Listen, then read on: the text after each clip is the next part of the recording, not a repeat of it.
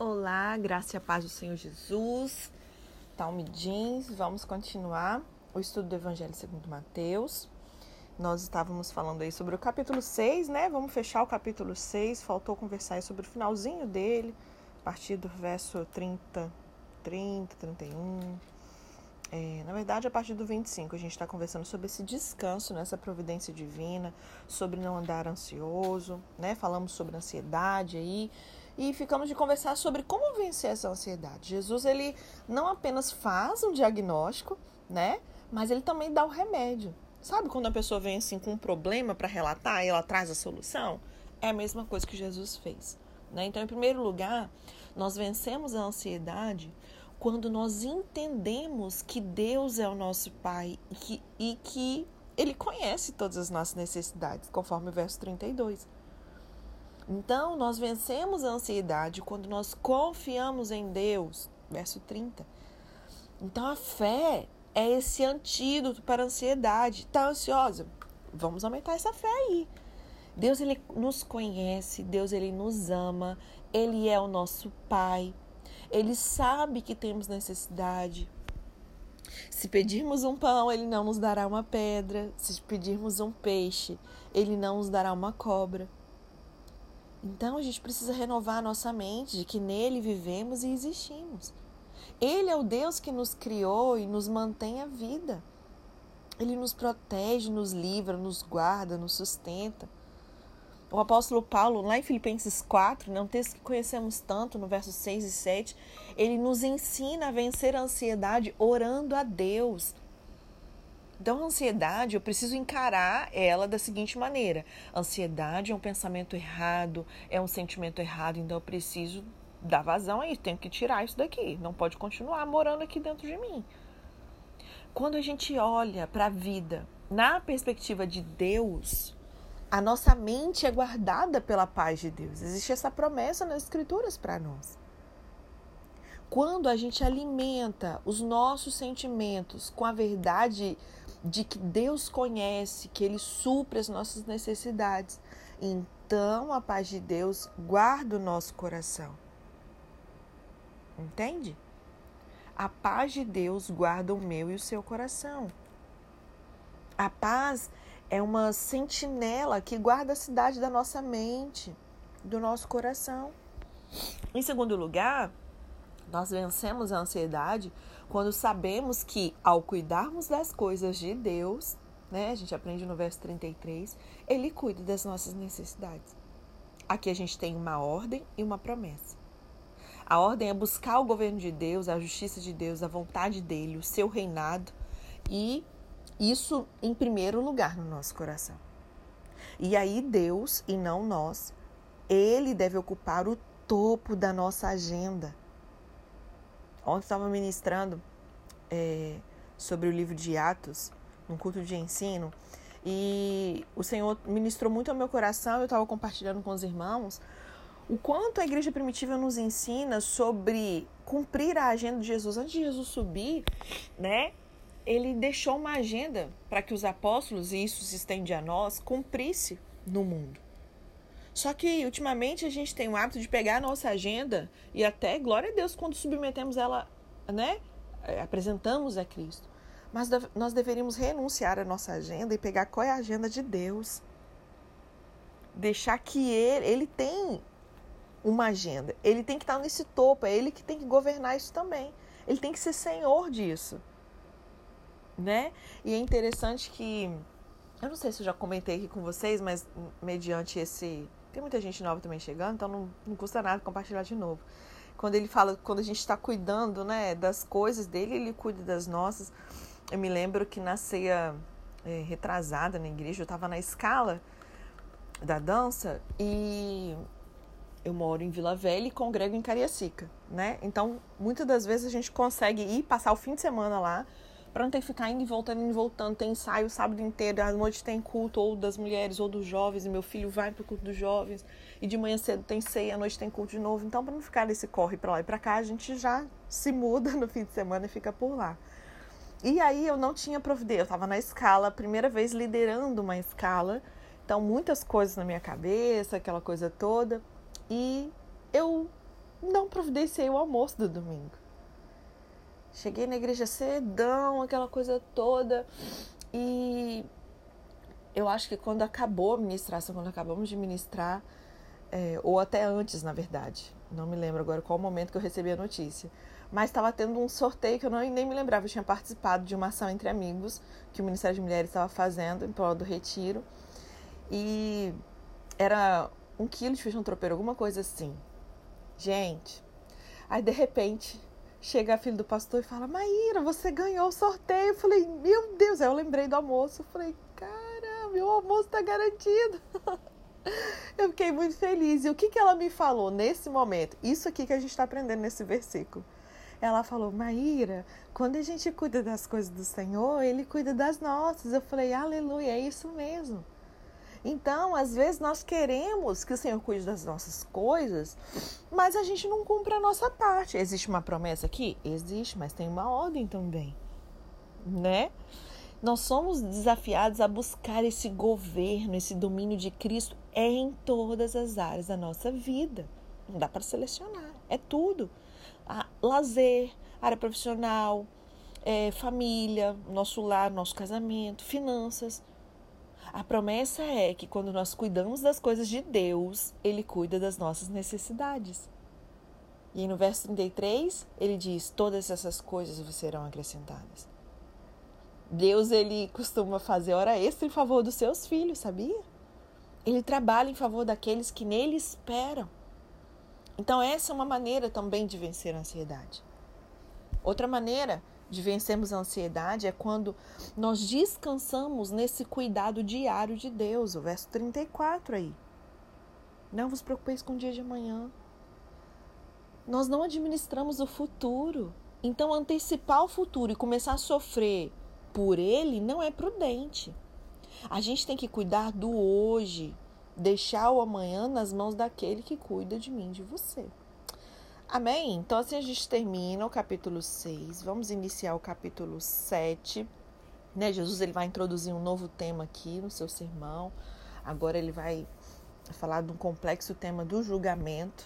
Né? Ao mesmo tempo, ali do verso 1 a 15, que condena o julgamento temerário, ele incentiva né, um julgamento daqueles que desprezam a mensagem de Deus e que atacam os mensageiros. Né? A gente vai ver que o que Jesus está condenando aqui é o hábito de fazer crítica ferina, dura.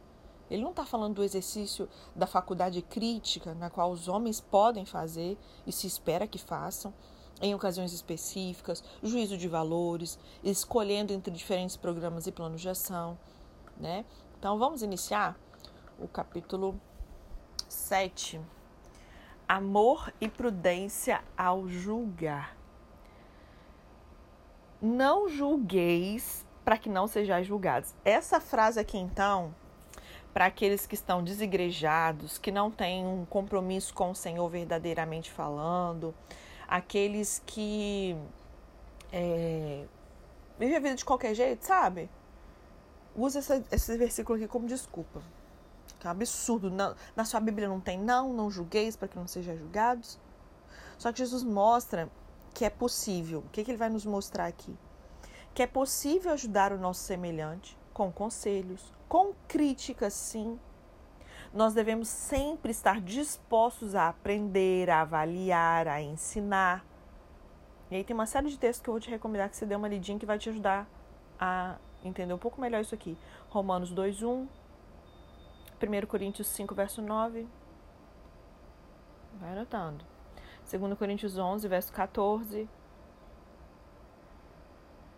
Filipenses 3, verso 2. 1 Tessalonicenses 5, 21 e 1 João 4, verso 1. Só que como cristãos, o nosso dever, a gente vai julgar, vai ter uma série de, né, uma conduta com relação ao julgamento que ele vai nos ensinar aqui, sim, mas antes disso, amar é antes de julgar. Então, um coração que ele é repleto do amor de Deus, ele não vai ser acusador, no sentido de mesquinho, invejoso, entende? Difamador. A marca do cristão deve ser o seu amor irrestrito, um amor altruísta pelo próximo, e em especial pelos seus irmãos em Cristo. né? Conforme a gente vê em João 13, 5, João 14, verso 15, Romanos 12, verso 10 e também 1 Pedro 1, verso 22. Então a gente vê aqui um sexto exemplo que Jesus traz, que é sobre julgar aos outros. Não julgueis. É o imperativo presente que sugere esse hábito de julgar os outros, é isso que está sendo condenado. Ainda que a palavra julgai ela seja neutra quanto ao julgamento, o sentido aqui indica um julgamento desfavorável. Aqueles que criticam o outro devem parar, tendo em vista o juízo final, porque os homens não podem julgar os motivos como Deus pode. Né? Confere aí Tiago 4, verso 11 e 12. Então, os crentes eles não devem é, fugir a toda crítica, porque, como cristãos, nós temos que julgar a si mesmo, os membros ofensores, né? E ele fala para que nós não sejamos julgados. O subjetivo, aqui ele entende-se melhor quando ele é aplicado ao julgamento de Deus e não aos homens. E aí no verso 2 ele diz assim: Pois com, com o critério com que julgardes, sereis julgados, e com a medida que usaste para medir os outros, igualmente medirão a vós. Por que reparas tu? Olha que interessante a gente continuar lendo para entender do que, que Jesus está falando aqui, do que eu pegar um versículo sozinho e tentar entender, né? Por que, que reparas tu o cisco no olho do teu irmão, mas você não percebe uma viga que está no teu próprio olho? Como é que você pode dizer a teu irmão: permita-me remover o cisco do teu olho quando tem uma viga no seu? Mais uma vez, ele vem falar sobre o quê? Uma palavra que a gente estudou no capítulo anterior. Hipócrita. Ou seja, tira essa máscara. Você é um ator? Tira primeiro a trave do teu olho. E aí então você vai poder ver com clareza. Para aí sim, se for necessário ajudar o seu irmão a tirar o cisco do olho dele, aí você vai ajudar. Então Jesus ele usa muitas histórias, parábolas, né, figuras de linguagem para poder ensinar. Por exemplo, lá no capítulo 19, verso 24, ele fala de um camelo passando pelo fundo de uma agulha. Nessa outra hipérbole aqui, ele compara uma partícula de serragem, um pedaço de qualquer material, né, com uma trave grande, ou seja, uma viga de madeira usada numa estrutura de construções, para ele destacar o quê? A humildade, carinho, sensibilidade que nós devemos ter para com o nosso semelhante quando a gente tiver que emitir um juízo, criticar ou aconselhar. Por quê? Porque nós estamos sujeitos a erros, fraquezas, dificuldades iguais ou até maiores do que a da outra pessoa. Né? É, verso 6. Ele diz: não, não deis o que é sagrado aos cães. Parece que ele está mudando de assunto, né? Vamos continuar. Não deis o que é sagrado aos cães, e nem jogueis aos porcos as vossas pérolas, para que não as pisoteiem volte-se, e voltando-se vos façam em pedaços. Pedi e vos será concedido. Verso 7. Buscai e encontrareis. Batei e a porta será aberta para vós. Pois todo aquele que pede, recebe, e o que busca, encontra. Quem bate, se lhe abrirá. Ou qual entre vós é o homem que, se o filho pedir pão, a gente acabou de conversar sobre isso no capítulo 6, você vai dar uma pedra? Ou se te pedir um peixe, vai te entregar uma cobra? Assim, Verso 11: Se vós, sendo maus, sabeis dar bons presentes para os vossos filhos, quanto mais vosso Pai que está nos céus dará o que é bom aos que lhe pedirem. Gente, esse verso aqui me lembra muito assim, quando eu estou estudando sobre o caráter de Deus, sobre refutar as mentiras que o diabo coloca, por exemplo, que se você crê assim, amém. Eu espero que os olhos do seu entendimento sejam iluminados. Mas é, alguém que está com câncer, Deus colocou isso na pessoa para tratar ela. Em nome de Jesus. Você colocaria um câncer no seu filho para ensinar ele alguma coisa? Deus ele não precisa disso para ensinar nada a ninguém. Gente, se nós, sendo maus, damos bons presentes aos nossos filhos, quanto pai, quanto mais nosso Pai que está nos céus dará o que é bom. Deus é bom toda boa dádiva. Um câncer não é uma boa dádiva. É isso que vem de Deus, do Pai das luzes, toda boa dádiva presente. Verso 12: Portanto, tudo quanto quereis que as pessoas vos façam, assim fazei-o fazei vós também a elas, porque esta é a lei e os profetas. Então Jesus ele aqui lhe explica, né, que o bem e o mal têm às vezes uma certa semelhança inicial, que pode enganar alguém ingênuo, alguém desinformado. A pedra a que Jesus se refere, ela era parecida com os pães orientais da época. Por isso que ele fala assim: quem é que o filho pedir pão, você vai dar uma pedra? Às vezes a gente não vai entender em que sentido, a gente vai entender num outro sentido. Mas essa pedra que ele se refere, ela parecia com os pães orientais da época. Eles eram meio redondos, achatados, endurecidos, e por isso o pão suportava essas longas viagens, né? Era quebrado para ser servido. Quando ele dá o exemplo da cobra, a cobra peçonhenta, ela é semelhante às enguias que eram comestíveis, que eram apreciadas pela culinária da época. Só que Deus, o Senhor, ele é pai bondoso. E ele fica feliz em dar presentes, ou seja, dádivas que seus filhos pedem mas só Ele sabe o que é realmente bom para cada um de nós. É aqui no finalzinho do verso 12, né? Esse versículo ele é conhecido é, em todos os continentes como uma regra de ouro. Eu lembro que quando eu conheci a, os valores da empresa Mary Kay, existe a regra de ouro. Eu falei, uau, é Bíblia o nome disso, né? Ela era uma mulher de Deus, a senhora Mary Kay Ash. E isso aqui é uma regra de ouro. É a manifestação prática do amor cristão. Então, Jesus lhe orienta aqui quanto ao procedimento diário, o amor sem egoísmo. Ele deve ser essa força motriz das nossas ações, conforme Paulo ensina lá em 1 Coríntios 13, né? Onde a gente concede ao próximo o que nós buscamos para o nosso próprio bem. Então, o que eu quero que façam para mim é o que eu vou fazer para o outro. Se eu não quero que faça aquilo comigo, eu não vou fazer com o outro. Né? Foi assim que Deus respondeu à rebelião, à indiferença da humanidade. Ele se ofereceu em sacrifício para salvar pela graça, conforme Paulo nos ensina em Efésios 2, verso 8 e 9. E ele fala: Pois esta é a lei e os profetas. Aqui é uma referência a toda a escritura, era o que eles tinham, né, gente? De escritura era a lei e os profetas, tanto em sua letra quanto em seu pleno conteúdo, conforme a gente viu em Mateus 5,17 e também Paulo lá em Romanos 13, verso 8 a 10.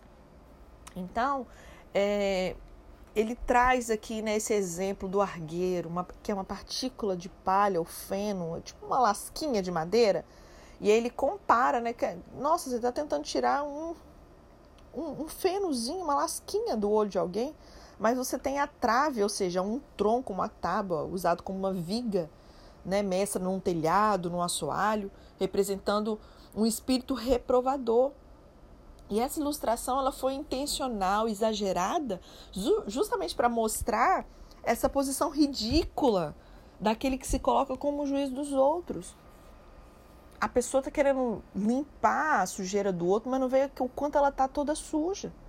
E aí o Senhor Jesus chama essa pessoa de hipócrita. Porque pretende agir como um médico quanto ela mesma está enferma precisando de cuidados. Só que essa ordem ela não exime o crente de fazer distinção moral, amém? A gente tem que ter equilíbrio e maturidade para entender o que ele está falando aqui. Aqueles que ouviram o Evangelho e o apelo de Cristo e pela sua atitude demonstraram que a sua natureza ela não é viciosa, né? e ele traz esse exemplo dos cães e porcos, eles eram especialmente repulsivos aos ouvintes de Jesus, né? Esses não devem ter a permissão de tratar essas coisas preciosas com pouco caso. E aí, os seguintes versículos sobre a oração, conforme Lucas 11, verso 9 a 13, responde a esses problemas que o crente possa ter à vista dessas instruções aqui sobre o julgamento. A necessidade de discernir os cães e os porcos quando estiver né, fugido à trave do olho exige uma sabedoria do alto. Daí Jesus ele incentiva, tá vendo o elo para você entender o todo? Porque se você pega assim, parece que ele está falando uma coisa, de repente ele muda de assunto. Não. Uma coisa tá, tá é um elo junto com a outra para você entender o todo. E aí Jesus incentiva os seus seguidores o quê? A pedir, buscar, bater para que as suas deficiências sejam supridas por essa provisão divina. Os três imperativos estão em ordem crescente, em suas formas contínuas, né? Isso sugere, além da perseverança, uma oração frequente por toda e qualquer necessidade. Existe aqui uma semelhança tosca, né, entre o pão aquele pãozinho pequeno, redondo tal, e uma pedra entre um peixe e uma serpente. Só que ninguém enganaria assim uma criança com fome. Ele fala, vocês que são maus, né? E, e, o que ele está querendo dizer com isso? Maria, eu não sou mal. É uma referência à natureza pecadora do homem, né? Até os discípulos tinham, tinham essa natureza. Eles não tinham nascido de novo ainda. E aí ele fala, pô, mas Deus é a questão das boas dádivas, os presentes. É o, Deus é o doador de todo o bem. Então, versículo 12, ele aplica a instrução anterior.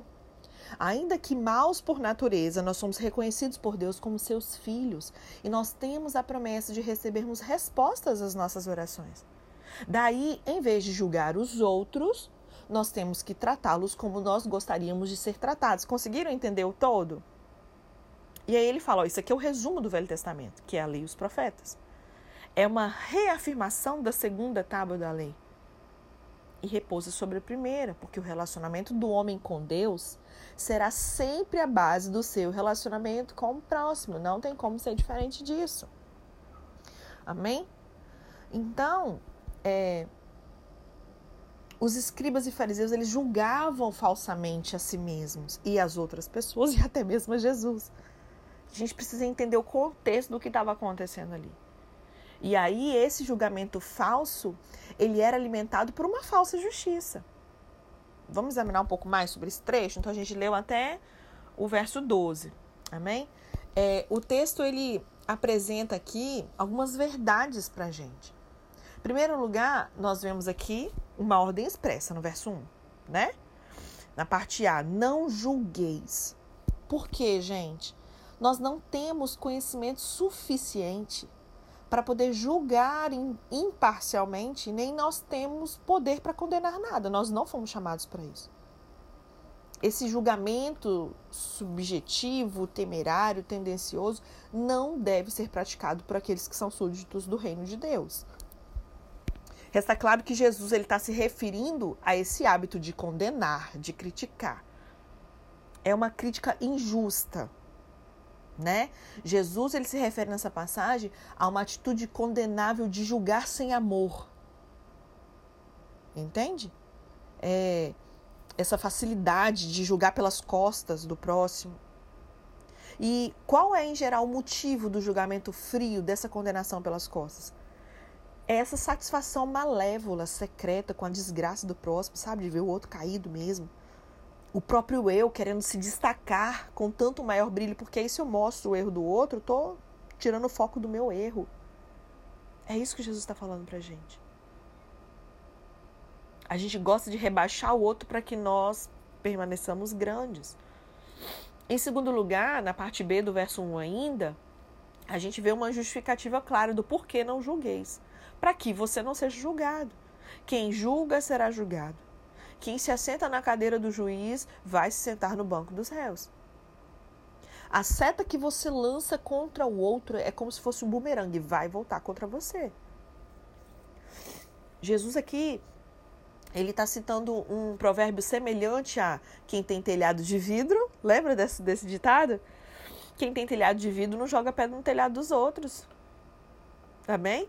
No verso 2, ele fala sobre um critério justo, pois com o critério que julgar, serem julgados. Com a medida que você tiver medido, vocês também serão medidos. Quando o homem ele exerce esse juízo temerário, ele está não apenas usurpando um julgamento que só pertence a Deus, mas também ele está estabelecendo um critério para o seu próprio julgamento.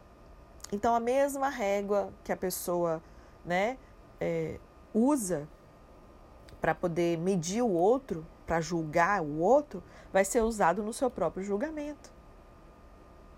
Os fariseus, eles faziam esse papel de Deus, entende? É isso que Jesus está condenando. E aí vai trazendo isso para a sua vida. Quantas vezes a gente está querendo tomar o lugar de Deus numa situação? Eles não levavam em consideração que um dia eles próprios seriam julgados. O outro ponto que a gente vê aqui no verso 3 e 4 é que é necessário um discernimento. É mais fácil eu enxergar o cisco no olho do irmão do que uma tábua nos nossos próprios olhos. Parece que não, né? Nossa, não, óbvio que não, que eu vou ver o que está maior. Bom, na prática a gente não vê isso. Nós somos complacentes com nós mesmos, mas a gente é implacável com o outro. Bem justiceiro com o outro, mas sabe? Nós somos rasos demais para ver os nossos próprios erros. Isso é muito comum. Só que somos profundos demais para examinar o erro dos outros. Nós devemos ter discernimento não para ver com lentes de aumento os pecados dos outros. A gente tem que ter uma clara visão para socorrer o irmão no seu desconforto na situação, mas em primeiro lugar eu tenho que examinar a mim mesmo. E aí os fariseus eles julgavam e criticavam os outros para poder se exaltar a si mesmo. Lucas ele registra isso lá em Lucas 18, do verso 9 a 14. Mas os cristãos não devem ser como os fariseus. Nós precisamos julgar a nós mesmos para ajudar a exaltar os outros. Sproul, quando ele diz é, nada divide a igreja com mais rapidez do que a ação daqueles que julgam duramente os seus irmãos. Nós não fomos chamados para isso. No verso 5, a gente vê uma denúncia solene. Ele já começa assim: hipócrita. Jesus chama de hipócrita aquele que vê transgressões pequenas na vida dos outros e não consegue enxergar os grandes pecados na sua própria vida. Isso é comum demais de ver, infelizmente. E aqui eu queria dar um conselho para quem é líder. Você que é líder, quando você está no culto, ouvindo uma ministração, uma exortação da parte de Deus, você está né, pastoreando um pequeno rebanho, você como líder, auxiliando o seu pastor, mas você não pode simplesmente ouvir somente para poder enxergar os erros dos seus liderados. Você precisa ter tirar a viga do seu olho, porque quantas vezes os liderados têm pequenas farpas nos olhos, mas o líder tem uma viga gigante e não enxerga. Isso é muito sério. Existe uma denúncia solene aqui que cabe para muitos. Então, antes de tratar dos outros, nós precisamos enfrentar a nós mesmos. Amém? E aí no verso 6 a gente vê um julgamento necessário. Não deis o que é sagrado aos cães, nem joguei aos porcos as vossas pérolas, para que não as pisoteiem, voltando-se vos façam em pedaços. Fica evidente no texto que Jesus ele não condena o julgamento, trazendo aqui o equilíbrio, porque quando você começa a ler, você fala, não, não, não, não podemos julgar. Calma, vamos trazer um equilíbrio sobre isso. Charles Spurgeon, ele disse que você não deve julgar, mas você não deve agir sem julgamento. Olha esse equilíbrio. Nós precisamos ter os olhos abertos, ouvidos atentos. Nós precisamos de discernimento, um discernimento claro sobre a realidade à nossa volta, sim. Jesus, aqui nesse verso 6, ele deixa claro que nós precisamos. Como que eu vou distinguir os cães? Concorda? os porcos. Aqui precisa de um, entre aspas, julgamento, eu preciso de um discernimento. Então eu preciso ter os olhos abertos, os ouvidos atentos, discernimento claro sobre essa realidade à nossa volta. Jesus diz que nós devemos distinguir as ovelhas dos cães, os porcos dos lobos. Dar aos cães o que é santo e lançar pérolas aos porcos é agir insensatamente. Para saber quem são os cães e os porcos é preciso julgamento. Vocês concordam comigo? Então parece que é como se ele estivesse se contradizendo. Bom, ele fala para eu não julgar e de repente ele está mandando eu julgar? Para distinguir um falso profeta de um profeta verdadeiro, é preciso o quê? Discernimento. Você não vai julgar a pessoa, você vai julgar a profecia. Amém? O apóstolo João, lá em sua primeira epístola, 1 João 4,1, né, ele, ele vai nos dizer que nós devemos provar se os espíritos de fato procedem de Deus. Os cães, eles não sentem atração pelo que é santo. E, provavelmente, o texto ele faz uma referência à carne que era oferecida a sacrifícios, tá? Que não deveria ser arremessada aos cães. Não é que os cães não a devorariam, porque iam fazer isso com muita gana, né? Mas isso seria uma profanação dar aquilo a eles, conforme o texto de Êxodo 22, 31. E aí, de igual modo, as pérolas elas parecem o quê? Ervilhas ou aquelas bolotas, né? Enganariam os porcos. Até que eles descobrissem que eles foram ludibriados. Os porcos ou javalis, eles pisoteiam e dilacera com as presas qualquer coisa que você ofereça a eles. Então, em observância a esse princípio, é que Jesus se recusou a falar com Herodes, por exemplo, que Lucas registra lá no capítulo 23, verso 9. Bem como também é, responder aos líderes religiosos, aqui no capítulo 21, no verso 23 a 27, eles estavam tentando armar uma cilada para ele ali, eles nem, nem respondeu esses líderes. Então, existe esse discernimento, esse julgamento, entre aspas. E foi por causa dessa mesma verdade que Paulo se recusou, lá em Atos 13, verso 44 a 49, a argumentar com as pessoas que resistiam à palavra de Deus. Tasker ele comenta que as verdades que Cristo ensinou, as suas pérolas de grande preço, elas não devem ser distribuídas indiscriminadamente aos que ridicularizam ela, que a desprezam.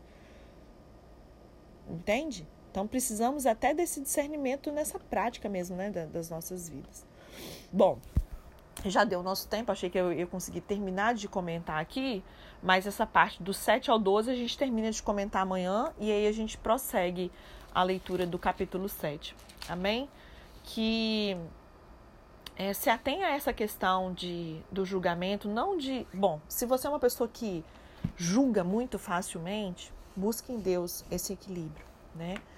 Outro ponto, se você julga muito facilmente para os outros, faça o exercício de julgar a si mesmo, de olhar primeiro, limpa o seu olhinho primeiro, limpa isso, né? O seu interior primeiro, para depois sim você poder ajudar aqueles que estão precisando sim de alguém que tire essa trave do olho deles, que os ajude a se limpar. Mas antes disso, antes de querermos cuidar, ser médico de alguém, nós precisamos estar curados. Amém? Deus te abençoe e até amanhã.